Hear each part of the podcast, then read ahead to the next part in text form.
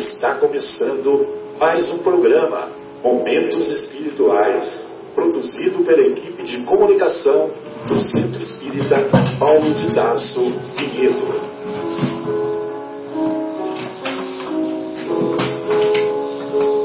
Se guardas contigo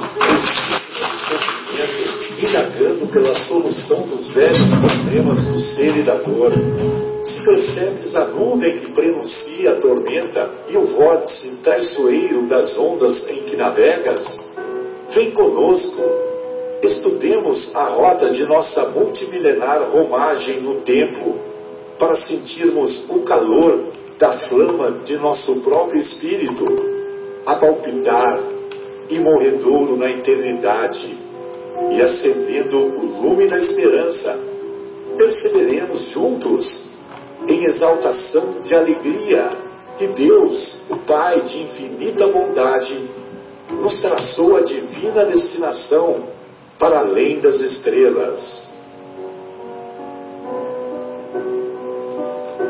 Uma boa noite a todos. Iniciamos mais um encontro do nosso programa Momentos Espirituais, programa do Centro Espírita Paulo de Tarso, aqui de Vinhedo. E hoje, é 2 de novembro de 2018, estamos estudando a, o capítulo vigésimo primeiro, vigésimo primeiro, intitulado Haverá falsos cristos e falsos profetas. Isto é o estudo que faremos na primeira hora. Na segunda hora, nós estudaremos o capítulo 17, intitulado Em Casa de Lísias, da obra Nosso Lar, psicografada pelo apóstolo da caridade Francisco Cândido Xavier. Muito bem, hoje estamos aqui na agradável companhia do nosso querido Afonso do nosso querido Marcos Melo, do nosso João e também do nosso Fábio. O Fábio, inclusive, está vindo de uma palestra que ele acabou de proferir lá no Centro Espírita Foco de Luz, aqui dos nossos irmãos da vizinha cidade de Valinhos. Muito bom. Então, lá no capítulo 21, intitulado Haverá falsos cristos e falsos profetas, nós vamos encontrar duas passagens que, sim, que, que podem ser estudadas tanto no Evangelho através do, do evangelista Lucas quanto do evangelista Mateus. No Evangelho de Lucas, essa passagem encontra-se no capítulo 6 e no de Mateus, no capítulo 7. Sempre lembrando que no de Mateus, os capítulos 5, 6 e 7 compõem a mais bela sinfonia dita e conhecida da humanidade, que é o Sermão da Montanha. Então, os capítulos 5, 6 e 7 compõem essa sinfonia. Muito bem, então, a primeira passagem de Lucas, assim se expressa o mestre e governador tomara de todos nós. Eu digo tomara para que nós nos sintonizemos com ele. É nesse sentido. A árvore que produz maus frutos não é boa, e a árvore que produz bons frutos não é má. Porquanto, cada árvore se conhece pelo seu próprio fruto. Não se colhem figos nos espinheiros, nem cachos de uvas nas sarças, ou nos abrolhos, em algumas traduções. O homem de bem tira boas coisas do bom tesouro do seu coração e o homem mau tira as más coisas do mau tesouro do seu coração. Porquanto a boca fala do que de dentro está cheio o coração. Então, essa é a primeira passagem lá das anotações de Lucas. Nas anotações de Mateus, nós vamos encontrar o Mestre assim se expressando.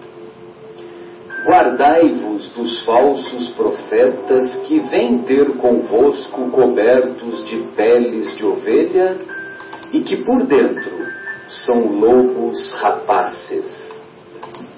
Conhecê-los-eis pelos seus frutos. Podem colher-se uvas nos espinheiros ou figos nas sarças? Assim, toda árvore boa produz bons frutos, e toda árvore má produz maus frutos. Uma árvore boa não pode produzir frutos maus, e uma árvore má não pode produzir frutos bons. Toda árvore que não produz bons frutos será cortada e lançada ao fogo. Conhecê-la-eis pelos seus frutos.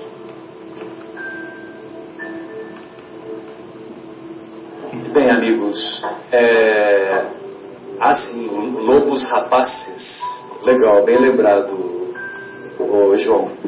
É, quando, no começo dessa passagem do Evangelho de Mateus, Guardai-vos dos falsos profetas que vêm ter convosco cobertos de peles de ovelha e que por dentro são lobos rapaces. Rapaces significa propenso a roubar. Rapaz, rapinante, roubador. Aí uma segunda, um segundo significado, que persegue a presa afincadamente, que ataca outras aves ou animais. E no sentido figurado significa ávido por vantagem financeira, por lucro, rapace. Legal, legal né? O, o significado. Muito bem. É, então essa passagem é, parece que é repetitiva. Parece que é repetitiva, mas porque, porque Jesus fala a mesma coisa é, e, e, repetidamente, né? Então parece que parece que é, que é um ensinamento até ingênuo, né? Então ele diz assim: é, uma árvore boa não dá maus frutos e uma árvore má não dá bons frutos. Aí depois ele repete: toda árvore boa produz bons frutos. Então quer dizer, ele, ele enfatiza, né? Toda árvore boa dá bons frutos, e toda árvore má produz maus frutos. E lá no, no judaísmo, nós aprendemos com o professor Severino Celestino, que eu tenho muita admiração pelos conceitos que ele nos apresenta. Lá no judaísmo, a árvore tem um significado muito grande. Então, Jesus coloca esse esse princípio do ensinamento da árvore no dia a dia, no Evangelho. Então, a, a árvore tem as suas raízes, a árvore cresce, a árvore dá frutos, etc, etc. Então, é preciso dar frutos. Em cada um de nós temos que dar frutos. Agora, cabe a cada um de nós sermos capazes de darmos bons frutos ou frutos mais amargos. Se dermos frutos mais amargos, significa que o nosso coração ainda se encontra amargurado, se encontra ainda é, afeito ou propenso a ser melhor trabalhado, a ser melhor, a ser melhor desenvolvido em suas, em suas virtudes. Bem, amigos, então essa é uma introdução inicial e eu gostaria de ouvir ouvir ouvi-los.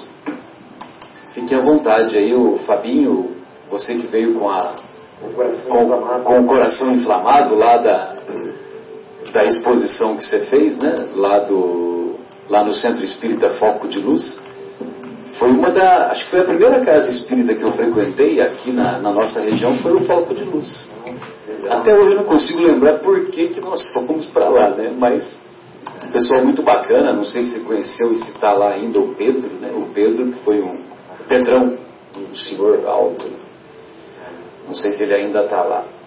E, mas é um pessoal muito bacana, na época ainda estava reformando, né? Estava construindo, então a, a gente sentava em bancos simples, de terra, entendeu? Foi um negócio legal. E depois foi, foi crescendo, você vê que hoje é enorme lá. Uma vez o, o, o Divaldo fez uma palestra lá no ginásio, lá da festa da, do Figo, lá em Valinhos, que aliás foi péssimo, né? Porque a acústica era horrorosa. A acústica era, era horrorosa, inclusive ele detestou, ele mesmo diz isso. Foi tão marcante para ele que numa outra ocasião, muitos anos depois, eu encontrei com ele uhum. e ele falou espontaneamente isso. Olha que interessante. E aí depois ele foi lá pro. Porque o pessoal que, que o trouxe é, tinha muito contato lá com o Divaldo, era do, do Centro Espírita Foco de Luz. E ele foi até a casa, conhecer a casa e tudo mais. Nossa, foi bacana. Então, pois não, então, então quer dizer, é uma, é uma casa que tem uma história, né, para contar. É um foco de luz. É, acho que o tema foi assim falava Jesus, né? Você, fica à vontade para você falar alguma coisinha nesse sentido. É. E aí depois você, você entra no tema propriamente dito. Não, eu acho que dá para pegar um gancho o estudo de lá com o estudo de cá, porque como que Jesus falava, qual que era o objetivo de Jesus? O objetivo de Jesus era inflamar os nossos corações, né? E a gente está falando de coração aqui, né? Que é, a boca fala o que o coração está cheio. Ou seja, se a boca fala o que o coração está cheio, o braço faz o que o coração está cheio, a perna anda o que o coração está cheio, os olhos veem o que o coração está cheio, o ouvido ouve o que o coração está cheio, né? Ou seja, o coração nosso é o motor né, das nossas vidas. Ele é o dínamo, o gerador, melhor do que o motor até, das nossas vidas. É ele que nos, nos, que nos guia, né, que nos impulsiona para fazer é, o que nós vamos fazer. E obviamente que os frutos, já que nós estamos falando de frutos, são consequência desse dínamo que está dentro de nós. Né? Se o nosso coração está inflamado pelo Cristo, os frutos serão saborosos, serão doces, serão texturosos, né? serão como a mensagem, como o amor do próprio Cristo. Bonito isso, né? Então por isso que ele falava é, que eu vim trazer o fogo. E como eu quero que ele esteja aceso. Eu quero que ele queime. Mas era o fogo para incendiar os nossos corações. Né? Porque o nosso coração, é, nosso coração arado, nosso coração amaciado, nosso coração trabalhado, nosso coração que se transformou no reino de Deus, esse coração vai receber a semente e vai brotar uma linda árvore e vão sair daí muitos frutos, como na parábola do semeador. Né? Qual tipo de terreno é o nosso coração para receber a semente de Jesus? É um coração espinhoso? É um coração ressequido? É um coração é, empedrado? Então, é, o segredo para nós que estamos nos autoconhecendo, estamos na reforma íntima, é aceitar o fogo que Jesus propõe, é aceitar é, ser tocado pelo Evangelho, é nos sensibilizarmos, é nos, é nos trabalharmos, é, estudando, né, vivenciando, trabalhando e nos transformando e transformando o nosso coração para que as sementes brotem, para que as sementes sejam cultivadas pelo divino cultivador. E aí, naturalmente, vão sair delas de, dessas árvores, que daí vem frutos maravilhosos. Porque não é a árvore boa que dá bom fruto, não. Não é isso. É. Se aquela árvore dá bom fruto, então aquela árvore é boa. É diferente, né? Dá para entender a diferença? A gente fala assim, ah, essa árvore aqui é boa. Não. Tem que falar assim, ah, essa árvore aqui dá bom fruto, então ela é boa. É. Porque só, ela só é boa se ela der bom fruto. Falando aquela questão, né? reconhece o cristão né? pelas suas obras. E legal, João, já que você falou disso, porque existe obra humana, existe obra divina. Né? Qual que é a diferença de uma e de outra? A obra divina é aquela que é uma obra que está em comunhão com Deus. Né? Que nem Jesus falava, a minha comida é fazer a vontade do meu Pai, Pai, seja feita a vossa vontade, não a minha. Né? É uma obra que nem Jesus fazia, que ele ia para a beira do lago cedinho, quando estava amanhecendo, entrava em comunhão com Deus na sua prece e de repente enchia de gente à sua volta para ele trabalhar. É igual o samaritano que foi tocado de íntima compaixão. Né? Ou seja, ele estava em sintonia com Deus e aí Deus, através dele, agiu. Então isso é obra divina. Né?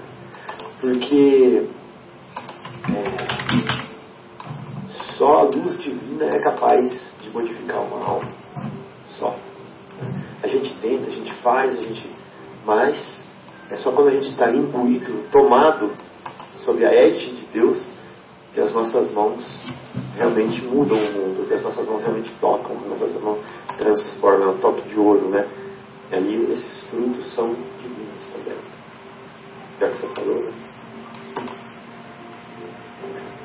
Afonso, gostaria de ouvi-lo, à vontade. Eu gostaria de salientar a excepcional qualidade de mestre do nosso querido Jesus. Vamos imaginar o cenário em que ele desejava nos alertar, como Fábio nos sugere, despertar do nosso coração o desejo de crescer, de agir segundo uma orientação que nos aproxime dos nossos objetivos superiores, que nos alavanque do mesmismo em que vivíamos. E ele encontra uma população profundamente analfabeta de espiritualidade. E ele, no desejo de deixar a sua semente, o seu convite para todas as gerações, ele nos fala de símbolos fortes e simples que o povo hebreu utilizava, que são o contato com a natureza, a árvore, os frutos. Porque ele não poderia falar para nós de sintonia. Como que ele vai falar para um povo que não sabe dos valores espirituais que o importante é você ter sintonia para que através da tua sintonia você foque os seus objetivos e todas as suas ações, atitudes, pensamentos, palavras estariam ligadas nessa intenção. Então ele nos fala: o homem de bem tira do bom tesouro do seu coração o melhor. A árvore boa dá, o, bom fruto vem da árvore boa que foi uma estratégia genial para nos falar de sintonia. Hoje nós podemos entender isso. Né?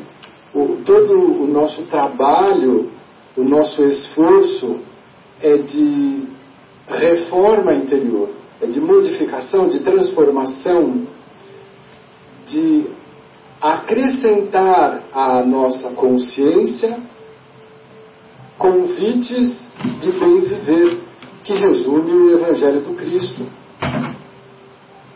Quando nós conseguimos, é, de alguma forma, entender, nos deixar permear pelas palavras do Cristo, como o Fabinho muito bem nos falou, que ele trouxe um fogo que ele queria que esse fogo agisse rapidamente, porque é o fogo que nos desperta bom ânimo para o bom combate e para o crescimento moral, a fim de nos permitir passar pelas portas estreitas e nos levar para o grande e seguro continente do bem, da luz, da plenitude com os valores superiores. Mas destaco mais uma vez a qualidade excepcional de mestre do Cristo Jesus, que nos fala de sintonia através de símbolos, símbolos tão simples, né?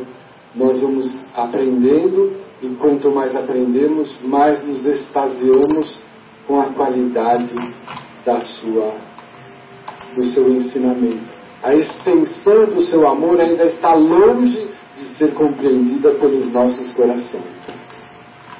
É, o fogo que você, a que você se refere, o Fabinho também tinha referido, é exatamente nos tirar do comodismo. Porque o fogo, ele nos transforma, ele é capaz de nos transformar. João, gostaria de ouvi-lo. Você parece que separou algumas linhas. Eu estou curioso para saber. Verdade. Então, eu estava ouvindo ali o nosso querido Fabinho falar aqui, o Afonso também, seus comentários também, Marcelo. E, e aí, conforme né, eu sempre, nas quintas-feiras, né, eu faço lá minhas preces lá para e mando uma mensagem de lembrete né, para o nosso grupo, para a gente se manter sintonizado para né, os trabalhos de quinta-feira à noite aqui na capela. Né? E aí, ontem, é, após a nossa prece, né, e aí e abri lá o livro Pão Nosso, a mensagem 115, A Porta, de Emmanuel, né, onde...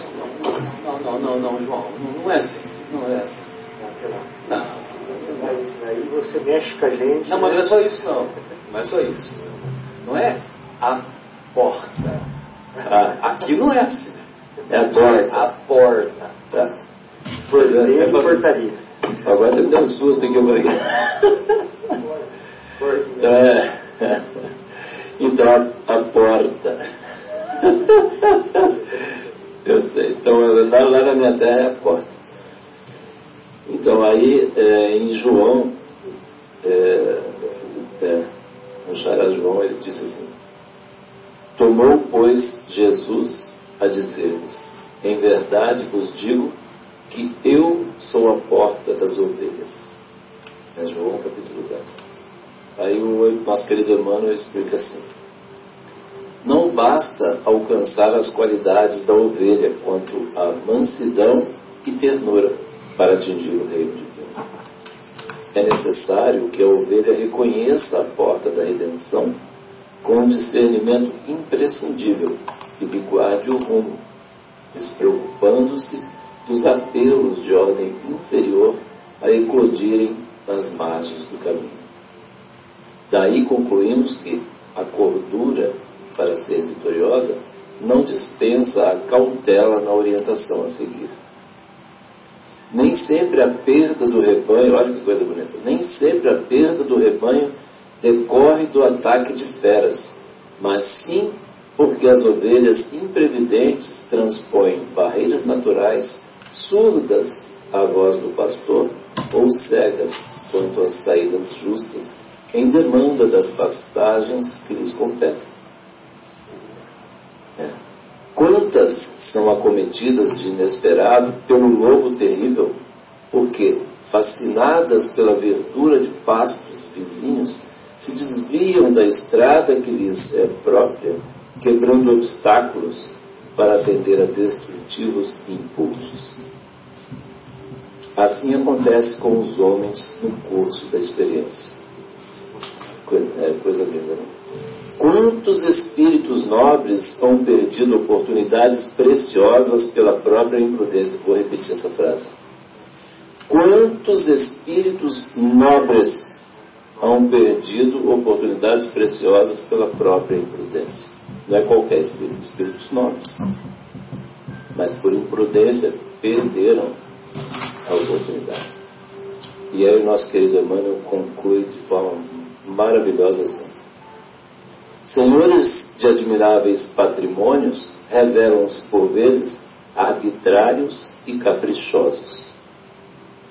Na maioria das situações copiam a ovelha virtuosa, olha que imagem, gente. Na maioria das situações copiam a ovelha virtuosa e útil que após a conquista de vários títulos enobrecedores, esquece a porta a ser atingida e quebra as disciplinas benéficas e necessárias para entregar-se ao lobo devorador. E aí, voltando lá no início, então Jesus tomou, pois, Jesus a dizer-lhes: Em verdade vos digo que eu sou a porta das ovelhas. Então, assim, é, para a gente não ter dúvida exatamente disso que o, né, o, o Afonso estava comentando, nós temos que seguir a Jesus mesmo. Não, não, não, tem outra situação. E ele deixou isso bem claro. Né? Eu sou o caminho, a verdade e a vida. Ninguém vai ao Pai senão por mim. Então, é, e essa mensagem foi assim tão linda que é, é impressionante como ela é ligada essa, né, o, o, tema da, da, da, noite, da semana, né? E, e quanto isso né, toca o nosso coração para a gente ver eu me lembrei história, até ontem na mensagem, como, eu fiz um comentário, mandei para o pessoal lá, o seguinte, lembrei da história do Chapeuzinho Vermelho, né, que a gente conta das crianças e. A Chapeuzinho Vermelho, ela tinha uma missão, mas ela se perdeu por quê? Porque foi lá para o lado, e foi exatamente a figura do lobo, né, por coincidência. E, e quantas vezes, vezes a gente não se deixa levar pelos magnetismos né, da, da estrada, da vida, né, o dinheiro, né, a posição social, né, o sexo, o poder.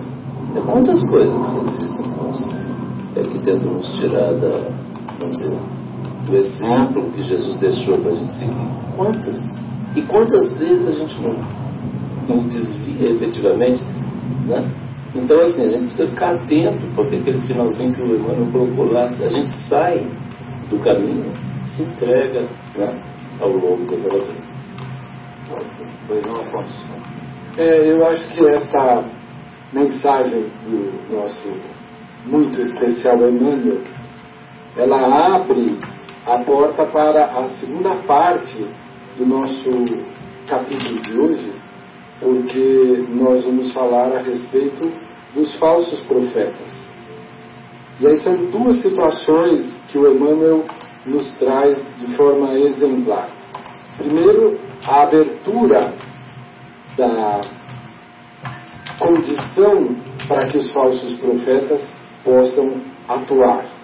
Quando você se distancia das boas disciplinas, como dizia o Emmanuel, porque disciplina é uma coisa boa e desejável, e as boas disciplinas nos levam a bons resultados, quando você busca aquilo que hoje o afã, a ansiedade, o desejo de ter, sugar o melhor da vida em poucos segundos, equivocadamente, nos leva a nos desejar compensar a vida. Então, eu trabalho demais, eu tenho problemas demais, eu tenho recursos de menos, então eu preciso me compensar, relaxar. relaxar e aí você abre uma porta imensa. Sair do estresse. Para que, como a Chapeuzinho, você seja. É. Exatamente. Você abre mão da, daquilo que te faz crescer, que é o trabalho, o esforço, a disciplina, e você quer facilidade. Nenhum de nós reencarna para ter facilidade. É, só eu queria comentar, eu, na semana passada assisti uma, uma palestra aqui no Santos de Capela, você falando sobre o alcoolismo, né? Só um exemplo que eu achei muito pertinente agora, desculpa se interromper. Porque assim, aí essa questão agora do happy hour, na sexta-feira, aí a moça estava falando do que, que, leva as pessoas né, a vamos dizer, cair, aí extrapolar né, a questão do, do próprio, né, é, no caso, o alcoolismo, né, que é o tema da palestra e aí é convidado para essa questão de, de, de relaxar. Né? Ah, trabalhei demais, agora preciso beber, encher a cara lá, sabe? Quer dizer, Não é, quanto isso é comum, né, gente? Fala a verdade. Quanto isso é comum aqui do nosso lado, na nossa vida. Aí, né? E aí a moça falou que eu achei tão importante, né? Quer dizer, uma, uma sacudida que deu no pessoal foi, foi legal, foi interessante. Mim também. É, ontem foi o dia 1 de novembro e a data em que se comemora é, ou se recorda a, o aniversário de desencarne do Eurípides de Barçanufo. E ele foi, por um curto período de tempo, encarnado entre nós na cidade de Sacramento, lá em Minas Gerais, e ele foi um modelo de atitude cristã, porque ele tinha um empenho na, na atuação, no trabalho, que era impressionante. Eu conheci um, médico que estudava a obra de receituário psicográfico do Eurípides de Barçanufo nos arquivos lá em Sacramento. Ele falou, olha, a quantidade impressiona, porque você não imagina em que momento ele fazia isso. Era um volume muito grande e ele tinha uma quantidade de atividades imensa. E ele pregava muito isso, que o trabalho, o empenho, o esforço no bem é a única fonte viva de felicidade. Então, quando você vê exemplos como este, é, e você compara com o que nós desejamos aqui quando a temperatura aumenta um pouco e que você começa a transpirar e você vai em busca de refrigério equivocadamente, porque você quer a compensação de algo que ainda não terminou de ser feito. E aí você abre espaço para os falsos profetas. Eles chegam para nos oferecer exatamente aquilo que nós passamos muito escondidamente desejar facilidade. Né? A gente sabe que facilidade nos trouxe a uma condição consciencial muito complicada. Hoje, nós estamos encarnados com o firme propósito de nos remodelar, de nos reinventar perante a oportunidade da vida que o Pai nos concede e a oportunidade que a doutrina dos Espíritos nos estende como uma possibilidade de redenção através do trabalho e da utilidade. E aí, falsos profetas não existiriam se não houvesse uma clientela muito extensa então, o convite dessa noite é para que nós pensemos quanto estamos dando de abertura, cultu, cultivando é, sonhos equivocados de inércia ou da ilusão. Eu acho que a, o que mais mostra para a gente o que nós estamos equivocadamente buscando é a ilusão. A ilusão que é aquilo que parece, mas ela não tem consistência, que ela não tem base na realidade e que não nos pode alimentar a não ser nos perder. Então, é, tem o ponto né, das nossas tendências, né? quer dizer, na realidade, essa ilusão tem essa questão do vício. Né? Que é a doença, que é o costume que a gente traz dos nossos comportamentos. Quantas vezes nós. Essa é a vantagem que eu acho que, assim, com todo respeito pelas religiões, todas são maravilhosas, importantíssimas, mas o Espiritismo nos traz essa, essa, essa chave para a gente abrir esse entendimento de que é, nós, muitas das nossas tendências, dos nossos comportamentos, dos nossos desejos, são em função de das nossas tendências, que a gente sempre fez em outras vidas. Né? E era difícil de entender esse, esse, esse, esse nosso impulso sem essa, essa chave. Né? Então, assim, o Espiritismo, né, eu acho que tem que trazer esse, essa, essa chave para a gente entender por que, que a gente por que, que a gente tem essa tendência de ter vontade de cortar o pescoço dele? Porque a gente já cortou muito pescoço lá atrás. Por que, que a gente tem essa tendência de passar por cima das coisas. A gente sempre fez isso né, em tantas vidas. Agora, como você falou, muito tempo, agora, graças a Deus, nós estamos assim, tomamos a decisão política, né, Marcelo, de nos melhorarmos. Agora a gente quer seguir Jesus. Só que ainda tem um trabalho a ser feito. É, eu estava me lembrando aqui de um período da minha vida em que eu é, trabalhei com adolescentes. E eles vinham às vezes nos procurar porque desejavam resultados diferentes no rendimento escolar. E aí era muito interessante sentar com eles e fazê-los perceber que no período que foi dado para a transformação, eles não tinham feito absolutamente nenhum esforço diferente. E que você só consegue resultado diferente com trabalho diferente. Se não mudar, o, se não mudar os componentes da sopa, fica exatamente igual. E nós, de uma forma evolutiva, a nossa consciência tem feito exatamente isso. Nós ficamos torcendo e rezando, pedindo para que seja diferente a jornada que nós estamos estabelecendo pela enésima vez é exatamente igual. O Cristo nos faz, pelo entendimento, transformar a nossa atitude.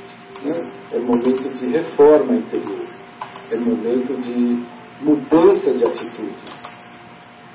E isso exige trabalho, esforço, dedicação e disciplina. Coragem. Tem que ter coragem de abandonar o homem velho, porque o homem velho é muito, é muito agarrado na nossa alma. Né? Somos nós, nós que vivemos assim, por exemplo, nós estamos vivendo agora, são 50, 60, 70 anos, são agora, nós vivemos várias vezes esses 70 anos fazendo um monte de coisa. Então, assim, e isso fica muito impregnado, né, Fabinho? Fica muito impregnado na gente. Tem hora que as pessoas, ponto de nós, né, sinceramente falando, honestamente falando, hora que alguém vem e pisa no nosso, enquanto estamos tratando bem, nós somos ótimos, ai que cristãos maravilhosos, né? Pisa no nosso carro, pronto, acabou, acabou. A nossa vontade é de quê? Voar no pescoço, não é? É, sou bom desde que não mexam comigo. Gente, é esse, mas assim, por outro lado também a gente precisa entender, enxergar também, é importante isso aí para nós, para nos alentar. Né? Nós já estamos melhorando, né? Um pouquinho, mas estamos melhorando. A gente já consegue, olha, a gente, nós estamos fazendo aqui agora, nós estamos conversando sobre Jesus, olha que maravilha. Estamos aqui conversando, discutindo como é que, que Jesus quis dizer, como é que a gente faz, o que, que a gente melhorou, o que, que a gente não melhorou, o que, que a gente está fazendo errado. Isso já é uma coisa importante.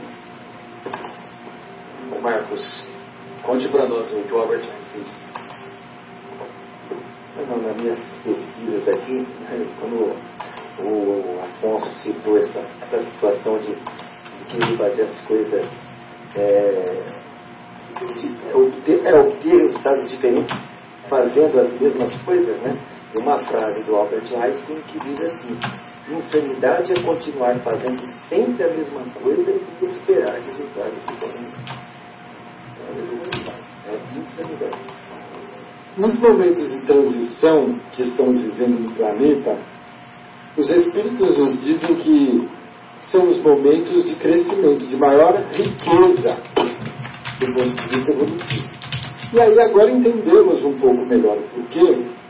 Porque a oferta de desequilíbrio é igualmente grande. Mas não só de desequilíbrio, a oferta de tudo nos momentos de transição estão todos muito próximos, o certo e o errado, a sombra e a luz, talvez com a mesma intensidade. Claro que a nossa sintonia, o bom tesouro do nosso coração, vai nos fazer polarizar com aquilo que nos agrade. Mas é nesses momentos em que nós vamos, com muito esforço e coragem, disse João, fazer a escolha.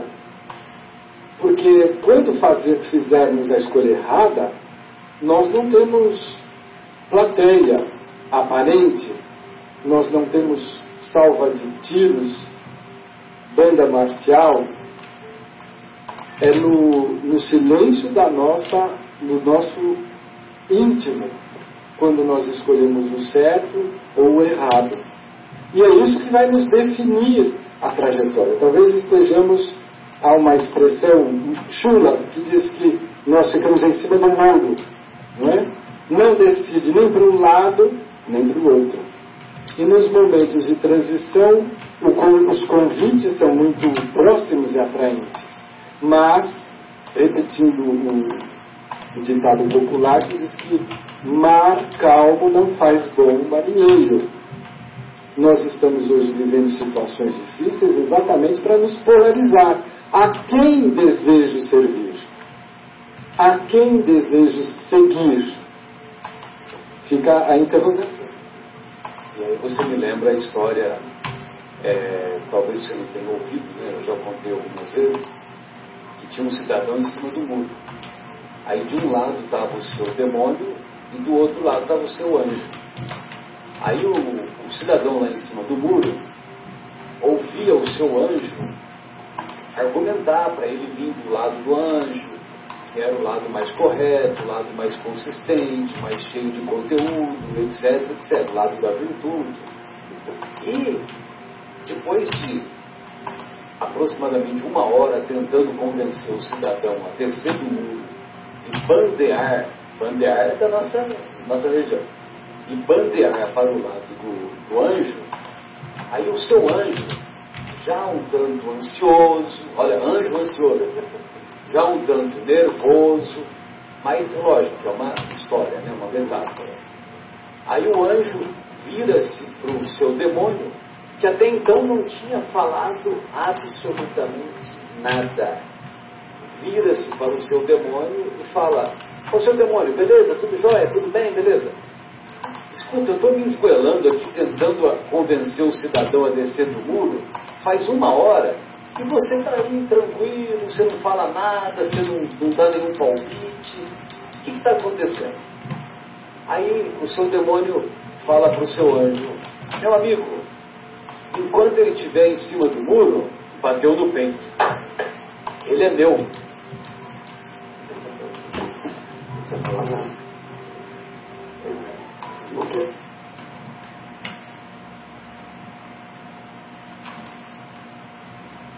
Que é o, aquilo que você falou, né? Que, que a, aparência, a aparência ilude. São tantas ilusões perdidas na lembrança, como o nosso querido Fagner canta, né? E olha que frase que acho que nem ele talvez tenha pensado de maneira tão profunda como nós estamos detectando agora. As ilusões ficam perdidas lá na lembrança. Qual que é a utilidade delas? Estão lá na lembrança. Ídolos quebrados. Ídolos quebrados. A maioria lembranças amargas ou que não trouxeram frutos. Eu, eu gostaria de, trouxeram bons frutos, de eh, elucidar ou destacar, porque por muito tempo eu eh, iniciei a minha eh, leitura, o conhecimento muito jovem. E eu ficava preocupado, assustado com a figura dos falsos cristos, inseguro, projetava o futuro e ficava pensando, meu Deus, será que eu posso ser enganado, atraído por um canto de sereia? Mas, na verdade, quando o tempo passa e você se assenhora um pouco mais das realidades, você percebe que não há vitimismo. Os falsos profetas, eles não são nada além do que bons vendedores. Acontece que há uma população, e nessa nós nos incluímos tantas vezes, que desejamos artigos que não são de boa qualidade. E eles estão dispostos a vender, sem escrúpulos, sem critério. Então, o importante não é que eles deixem de existir. O importante é que nós saibamos que artigo que nós desejamos para nós. Quando nós nos amamos, nós passamos a nos tratar da melhor forma possível.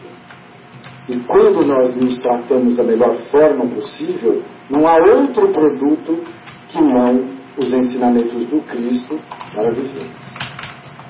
Afonso, agora eu vou pegar seu gancho. Tá? Perfeito. Estava ensaiando para falar isso aqui, você me deu a oportunidade. É, nós somos espíritos imortais. Nós temos um corpo, somos espíritos. E nós estamos ávidos por espiritualidade, que é o contrário de materialidade. Né? Porque se o espírito é imortal e o corpo não é imortal, o corpo morre, Nós estamos ávidos por espiritualidade. E os falsos profetas vendem o? Eles vendem materialidade. São coisas efêmeras, fugidias, fugazes. Casa é uma coisa fugaz. É necessário, é importante, mas não é espiritualidade. O verdadeiro profeta está preocupado com o quê? Com o espírito imortal. Porque a casa é questão de trabalho, é questão de sobrevivência, é questão de é, é, trabalho, esforço físico e etc. Mas o profeta, o que, que ele é o profeta? Qual que é o significado da palavra profeta? Ele é um mensageiro, né? Ele vem nos religar, ele vem nos é, direcionar. Trazer Deus. a mensagem de Deus. Por isso eles são intermediários. intermediários. Por isso eles são médiums. É. Então os profetas, sendo intermediários de Deus, a mensagem que eles vêm trazer não pode ser a casa nova. Não pode ser carro novo. Não pode ser não sei quanto na sua conta. Não é a mensagem de Deus, né? A mensagem de Deus é a mensagem de comunhão com Ele. Qual é a mensagem do Espírito imortal? Tem que ser uma mensagem espiritualizante. Tem que ser uma mensagem que te torna mais próximo de Deus. Então é isso que Deus é Espírito. Então é isso que nós, nós temos que levar em consideração quando nós estivermos em dúvida se nós estamos seguindo um falso ou um verdadeiro profeta. Qual que é a mensagem desse intermediário? Ela é espiritualizante ou ela é materializante? Complementando, né? Você acabou de falar. Fabinho, eu estava querendo exatamente se você. É, coisa legal, né? Tem um gancho aí você comentou essa questão. E, e aí como é que acontece, né? Assim, é, como nós somos submetidos a esses, essas decisões? De que forma acontece? Na semana passada a gente falou diariamente, várias vezes durante o dia. Isso não acontece tipo assim, ah, vai ter um evento especial para eu ser submetido lá, é, tem uma banda tocando, para eu decidir se eu vou ir para o bem ou para o mal. Não, não. Absolutamente toda hora. Toda hora, a hora que a gente responde para a esposa, como a gente trata a esposa, como a gente trata o marido, como trata a filha, como a gente se porta na fila do banco, como a gente faz no trânsito. Por isso que Jesus estava junto com pescadores, ele estava trabalhando no, na pesca junto com eles. Né? Ou seja, ele estava ensinando a vida verdadeira no, na rotina, na rotina, no cotidiano. No cotidiano, exatamente. Então, e aí, né, às vezes a gente ficava assim, meio que iludido, a gente sempre quer um, né, se iludir, né, aquela história das ilusões, né, que tu estava para que servem as ilusões? Só para iludir. Né? E aí aquela história, só se desilude quem se ilude. Se a gente não se ilude, a gente não vai quebrar a cara depois. Então, assim, não vamos nos iludir. Então, assim, diariamente, um monte de vezes, a gente, todo dia, toda hora, a gente está sendo submetido. Né? E aquele que perseverar no bem até o fim, esse será salvo. Bem, amigos, é, podemos encerrar a primeira parte. Felizmente, o Evangelho ele suscita essas reflexões e, felizmente, no nosso programa nós estamos sempre estudando o capítulo. Né? Então, daqui a algumas semanas nós voltaremos a estudar, né? Daqui a algumas boas semanas, né? Umas 20 mais ou menos. É, e, e, o que é legal assim, é o seguinte, assim, são variações né, o, né, sobre o mesmo, mesmo tema, que é o amor. E o Evangelho tem essa característica, né? sem dúvida. E como nosso querido Afonso disse no início, é, naquele momento, quando Jesus veio, certamente 90% da população era analfabeta, analfabeta. E analfabeta espiritual, inclusive. Né? E, só que o interessante da, do poder da mensagem do Mestre é que essa mensagem ela também alcança aqueles que são letrados, se eles se dispõem a ouvir, se eles colocam a sua intelectualidade num plano mais humilde, eles também vão encontrar Jesus. Esse é intelectualidade com sensibilidade. Com sensibilidade. Bem lembrado. E por isso que o nosso querido Emmanuel, quando ele escreveu essa série Fonte Viva, o Pão Nosso é uma delas, né? É uma das obras, Pão Nosso, Vinha de Luz, Caminho, Verdade e Vida, Fonte Viva, e tem mais um que é o. Mais um, a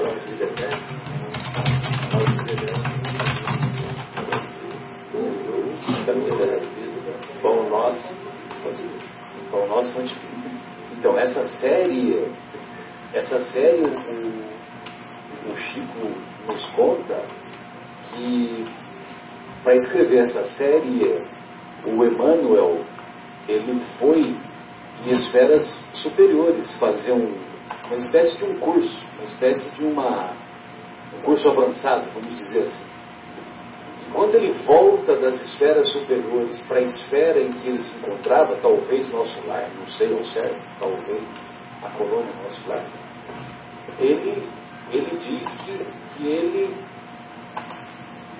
voltando das esferas superiores após estudar o Evangelho de Jesus nas esferas superiores. Ele se sentia como um crocodilo. Ah, foi nessa, né, foi, foi no, preparo, no preparo dessa obra? No preparo dessa obra. Ah, eu não sabia. Eu, eu ele sabia. fez esse estágio em esferas superiores. Aí ele vem para as esferas. Ele onde, vem para a esfera estava, onde ele se encontrava. Se encontrava. E, e ele e ele faz esse, esse é, não, não, esse, esse, comentário eu conhecia, até eu tinha ouvido você falar, mas, mas eu não sabia que era, que era para essa obra. Porque é, é, muito impressionante essas obras, essas quatro obras são assim, é, cada uma. Essa, por exemplo, eu, eu, eu, eu um às vezes um versículo. Tem, às vezes tem uma linha curta. É muito impressionante. Essa aqui, por exemplo. Quem, quem, somos nós para ter essa capacidade? É, muito impressionante. Hoje, só, só para ter, essa aqui é a edição 115 só do Pão Nosso. Quer dizer, são 180, é, creio, cada livro. Cada livro, exatamente. Seis meses de tudo, se você ler uma por dia. Uma por dia. Não, e cada uma delas é um negócio impressionante. O humano ele dá uma sacudida filosófica nas nossas, nas nossas comodidades, né? quer dizer, o negócio, o nosso comodismo, na realidade, né? dá uma sacudida no nosso comodismo filosoficamente, que é muito é coisa mais. São mensagens que atendem que atingem a todos os corações se nós, se esses corações estiverem com eles sintonizados. Bem, então nós vamos encerrar essa primeira parte. Daqui a pouquinho a gente retorna com a obra Nosso Lar, com mais um capítulo da obra Nosso Lar. E nessa pausa, nessa pausa musical, nós vamos ouvir uma música que foi, é, foi elaborada pelo Antônio Marcos na década de 70, acho que 78, 77, 78, na novela O Profeta, da antiga da antiga e extinta TV Tupi. E a música é intitulada Quem dá mais? Quem dá mais? A composição é de Hector Surian. Essa música foi tema de uma novela, outra, né, como Marcelo